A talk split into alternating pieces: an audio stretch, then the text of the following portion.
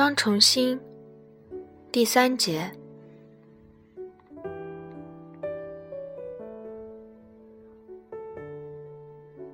从附近饭馆叫来的晚饭，总是老一套的菜肴，食而无味。女佣按往常的惯例，在菊治面前摆上了那只志野桃的桶状茶碗。菊治突然发现，可文子早已看在眼里。哟，那只茶碗您用着呢？是。真糟糕。蚊子的声调没有菊治那么羞涩。送您这件东西，我真后悔。我在信里也提到这件事。提到什么？没什么，只是表达一下歉意。送给您这么一件太没价值的东西。这可不是没有价值的东西啊，又不是什么上乘的制叶桃。家母甚至把它当做平日用的茶杯呢。我虽然不在行，但是它不是挺好的制叶桃吗？菊治说着，将桶状茶碗端在手上观赏。可是，比这更好的制野桃多着呢。您用了它，也许又会想起别的茶碗，而觉得别的制野桃更好。我们家好像没有这种制野桃小茶碗，即使府上没有，别处也能见到的呀。您用它时，假使又想起别的茶碗，而觉得别的制野桃更好的话，家母和我都会感到很悲哀的呀。菊治呜一声，倒抽了一口气，却又说。我已经逐渐与茶道绝缘，也不会再看什么别的茶碗了。可是，总难免有机会看到的呀。何况过去您也见过比这个更好的制叶桃。照你这么说，只能把最好的东西送人喽。是呀。蚊子说着，干脆地抬起头来直视菊治，又说：“我是这样想的。”信里还说，请您把它摔碎扔掉。摔碎，把它扔掉。菊治面对蚊子步步紧逼的姿态，支吾地说：“这只茶碗是志野古陶烧制的，恐怕是三四百年前的东西了。当初也许是宴席上或者别的什么场合的用具，既不是茶碗，也不是茶杯。不过……”自从它被当作小茶碗用之后，恐怕也历经漫长的岁月了。古人珍惜它，并把它传承了下来。也许还有人把它收进茶盒里，随身带它去做远途旅行呢。对，恐怕不能由于文子小姐的任性而把它摔碎啊。据说茶碗口嘴唇接触的地方，还剩有文子母亲的口红的痕迹。听说，文子的母亲告诉过他，口红一旦粘在茶碗口上，揩拭也揩拭不掉。橘子自从得到这只制野桃茶碗后，似乎也发现，碗口有一处显得有些脏，洗也洗不掉。当然，不是口红那样的颜色，而是浅茶色，不过却带点微红。如果把它看成是褪了色的口红成色，也未尝不可。但是，也许是制野桃本身隐约发红。再说，如果把它当茶碗用的话，那么碗口接触嘴唇的地方是固定的，所以留下的嘴唇痕迹，说不定是蚊子母亲之前的物主的呢。不过，太田夫人把它当做平日用的茶杯。可能他使用的最多吧。菊治还曾这样想过，把它当茶杯使用，这是太田夫人自己想出来的吗？莫不是父亲想出来的点子，让夫人这样使用的吧？他也曾怀疑，太田夫人好像把这对了入产赤羽黑桶茶碗代替茶杯，当做与父亲共用的夫妻茶碗吧。父亲让他把制野桃的水罐当花瓶插上了玫瑰和石竹花，把制野桃的桶状茶碗当茶杯用。父亲有时也会把太田夫人当作是一种美吧。他们两人都辞世后，那只水罐和桶状茶碗都转到菊治这里。现在蚊子也来了。不是我任性，我真的希望。您把它摔碎。蚊子接着又说：“我把水罐送给您，看到您高兴的收了下来，我还想起还有另一件枝野桃，就顺便把那只茶碗也一起送给您。事后却又觉得很难为情。这件枝野桃恐怕不该当做茶杯使用吧，真是委屈它了。”不过，比它更好的有的是啊。如果您一边用它，一边又想着别的上乘的枝叶桃，那我就太难过了。所以你才说只能把最好的东西送人，是不是？那也要根据对象和场合呀。文子的话使菊治受到强烈的震动。文子是不是希望菊治通过太田夫人的遗物想起夫人和他？或者想要更亲切的去抚触的东西，就须是最上乘的呢？文子说，一心希望最高的名品才是他母亲的纪念品。菊治也很能理解，这正是文子最高的感情吧。实际上，这个水罐就是这种感情的一种证明。志野桃那冷艳而又温馨的光滑表面，直接使菊治思念太田夫人。然而，在这些思绪中，之所以没有伴随着罪孽的阴影与丑恶，那种可能也有这只水罐是名品的因素在起作用吧。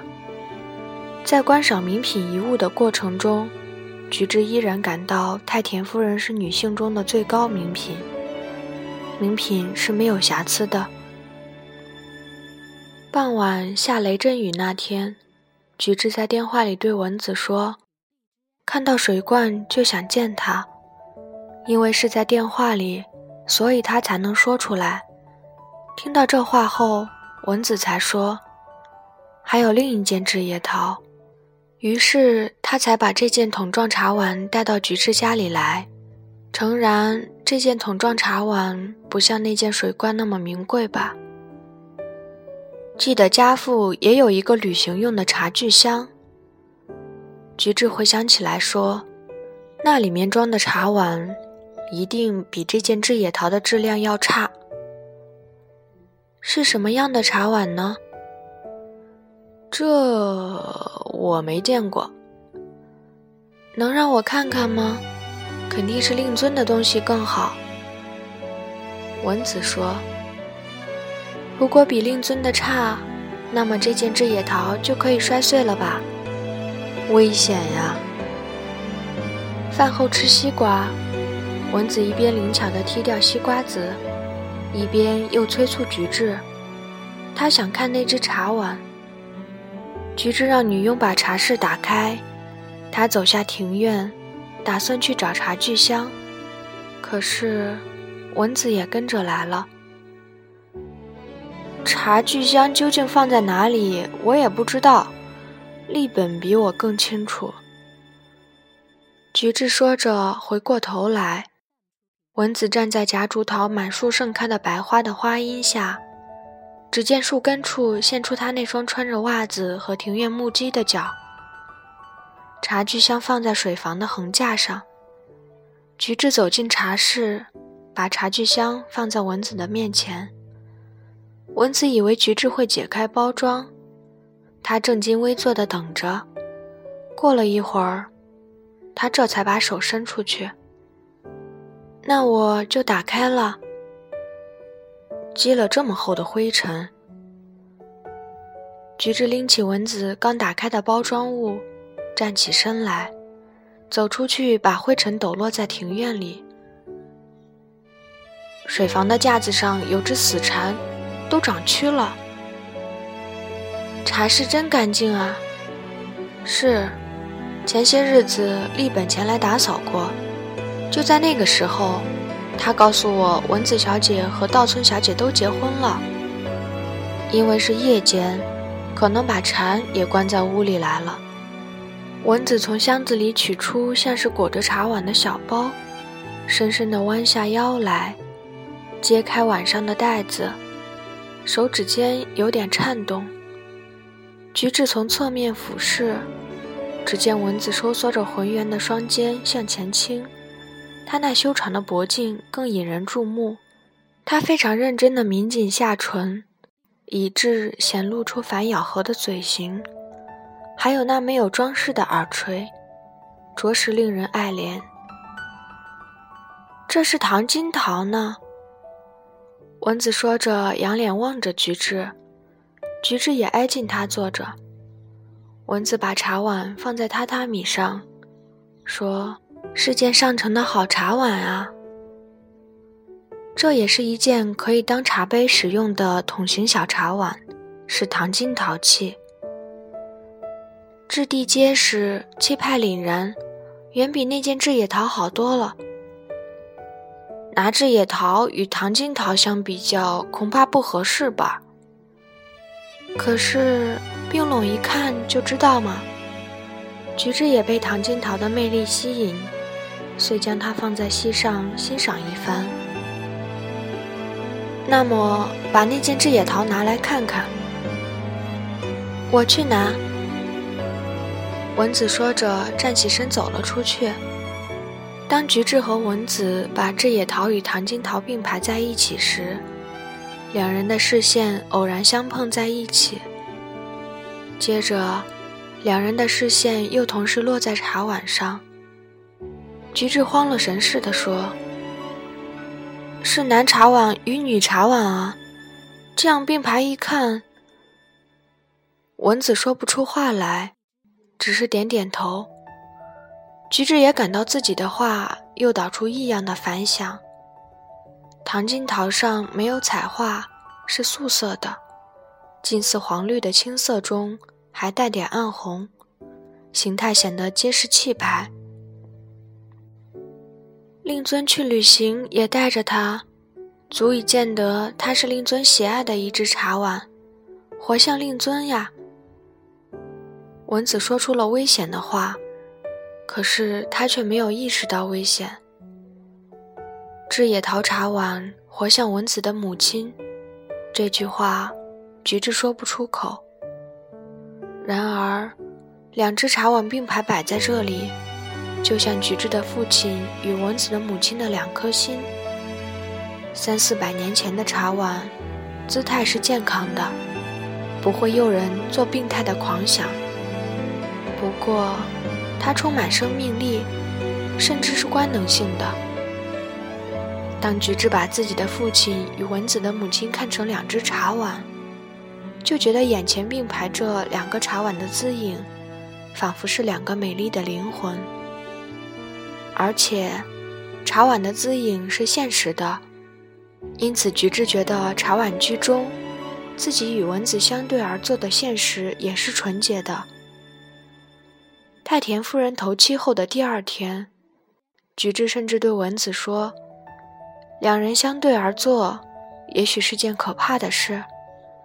然而现在，那种罪恶的恐惧感，难道也在这纯洁的茶碗的表面被洗刷干净了吗？”真美啊！菊治在自言自语。家父也不是个品格高尚的人。却好摆弄茶碗之类的东西，说不定是为了麻痹他那种种罪孽之心。啊！但看着这只茶碗，谁也不会想起原物主的坏处吧？家父的寿命短暂，甚至仅有这只传世茶碗寿命的几分之一。死亡就在我们脚下，真可怕。虽然明知自己脚下就有死，但是我想总不能总被母亲的死俘虏。我曾做过种种努力，是啊，一旦成为死者的俘虏，就会觉得自己好像不是这个世间的人似的。菊治说：“女佣把铁壶等点茶家什拿了进来。菊治他们在茶室里待了很长的时间，女佣大概以为他们要点茶吧。菊治向文子建议，用眼前的糖巾和志野的茶碗，像旅行那样。”点一次茶如何？文子温顺的点了点头，说：“在把家母的制野茶碗摔碎之前，把它当做茶碗再用一次，表示惜别，好吗？”文子说着，从茶具箱里取出圆筒竹刷，拿到水房去洗刷。夏天日长夜短，天未擦黑。就当做是在旅行。蚊子一边用小圆筒竹刷在小茶碗里搅抹茶，一边说：“既是旅行，住的是哪家旅馆呢？不一定住旅馆呀，也许在河畔，也许在山上嘛。就当做是用山谷的溪水来点茶。要是用冷水，也许会更好。”蚊子从小茶碗里拿出小竹刷时，就是抬起头，用那双黑眼珠瞟了举志一眼，旋即又把视线倾注在掌心里正在转动的那只糖金茶碗上。于是，蚊子的视线随同茶碗一起移到菊治的膝前。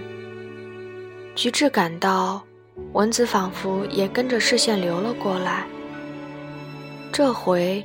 文子把母亲的制野桃放在面前，竹刷子刷刷地碰到茶碗边缘。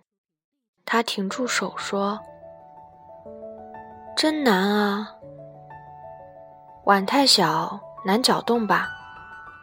菊治说。可是文子的手腕仍然在颤抖。接着，他的手刚停下来，竹刷子在桶状小茶碗里就搅不开了。文子凝视着自己变得僵硬了的手腕，把头耷拉下来，纹丝不动。家母不让我点茶。哦。菊治蓦地站起身来，抓住蚊子的肩膀，仿佛要把被咒语束缚住的动弹不了的人搀起来似的。蚊子没有抗拒。